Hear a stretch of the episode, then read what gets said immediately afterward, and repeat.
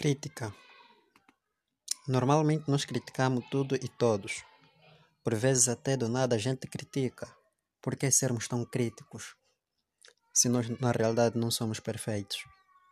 Então, podemos até criticar, mas toda aquela crítica que seja boa para a pessoa, que vai mudar a pessoa. Não aquela crítica que você só vai piorar as coisas. Aquela crítica que você vai pôr a pessoa mais no fundo do poço onde já está. Sejamos críticos, mas não duros com os outros. As pessoas precisam é de compreensão. Então, antes de criticarmos, devemos primeiro é ser empáticos, tentar compreender a outra pessoa, o seu mundo. Não importa as atitudes da outra pessoa ou o que faz. Podemos até criticar,